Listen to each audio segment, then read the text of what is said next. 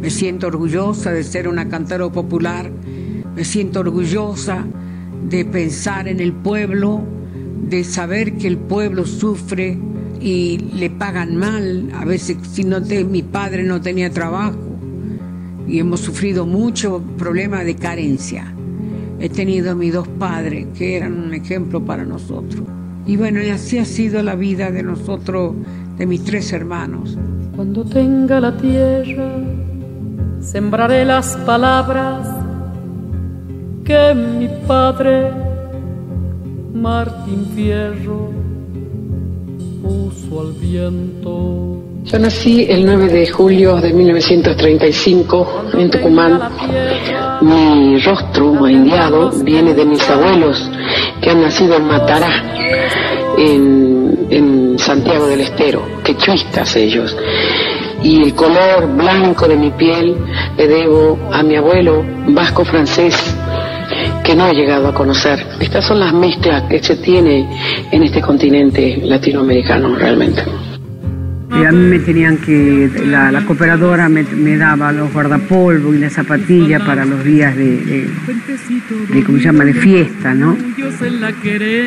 Signado por la pobreza, pero también por la limpieza, porque mi madre era una mujer que nos cuidaba mucho, cómo íbamos vestidos.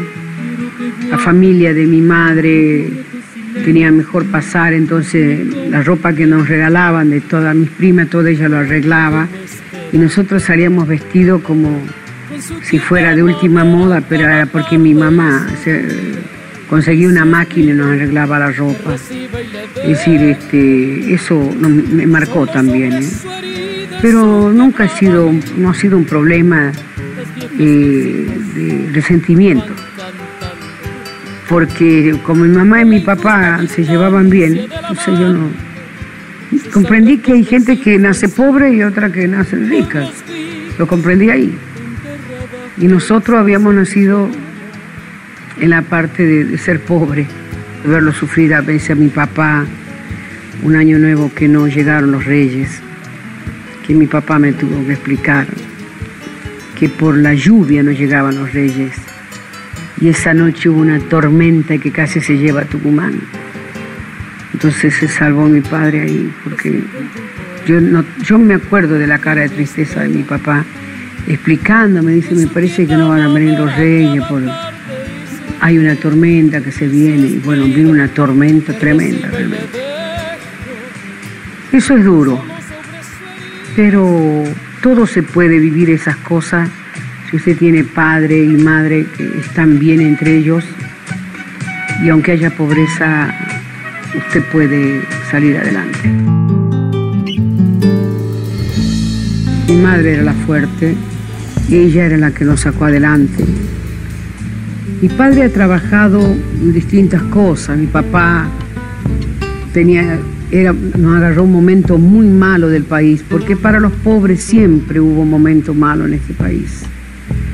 Hacía changa en el Parque 9 de Julio la música estuvo siempre en mí. La música es algo importante para mí porque yo escuchaba las canciones por la radio de otros, nosotros no teníamos radio.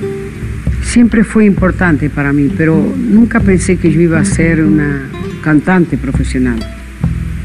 Nunca he pensado además.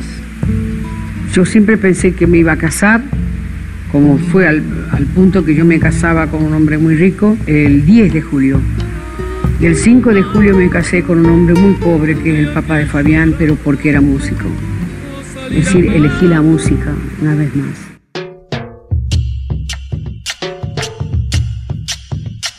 La pobreza siempre nos guió, pero no nos destrozó. Lo único que sirvió para ayudarnos a ser libres, elegir nuestra manera de pensar. Hola, mi nombre es Araceli Matus y Mercedes es mi abuela. Mercedes como cantora era una artista para mí eh, integral en el sentido de que además de su voz, o en todo caso su voz, increíble, maravillosa, eh, su trabajo consistía no solo en cantar, sino que su canto estaba integrado por mucho estudio, mucho trabajo, eh, mucha información en general de cultura. Eh, para mi abuela ser artista o cantora eh, significaba ponerse a estudiar, ponerse a escuchar, conocer acerca de las culturas. La Fundación Mercedes Sosa tiene la misión de cuidar y difundir el legado artístico de Mercedes y de la cultura latinoamericana. Bueno, a mí me parece que cantando, su canto era la forma de militancia que tenía mi abuela, en algún momento afiliada al Partido Comunista esa era su forma de militancia y después considero que siempre su forma de militar por los derechos de las personas, de las mujeres, eh, de los niños en ese momento era a través de su canto. Luego ahí su trascendencia como cantora hizo que pudiera representar toda una forma de vida que se quería tener, que queremos todavía muchos tener, eh, a través de su canto.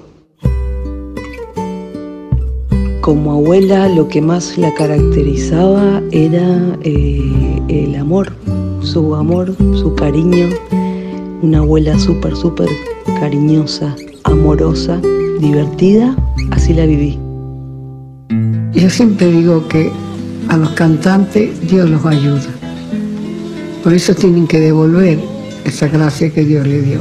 Nada que está prohibido y que ha entrado en el corazón del pueblo puede ser olvidado nunca más. Lo saben todos los músicos y los poetas del mundo que alguna vez fueron prohibidos.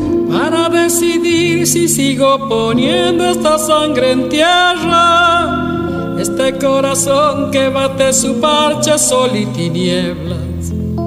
Para continuar caminando al sol para estos desiertos para recalcar que estoy viva en medio de tantos muertos. ¿Querés escuchar más? Dale play y suscríbete en Spotify. Seguinos en las redes La Garganta Poderosa.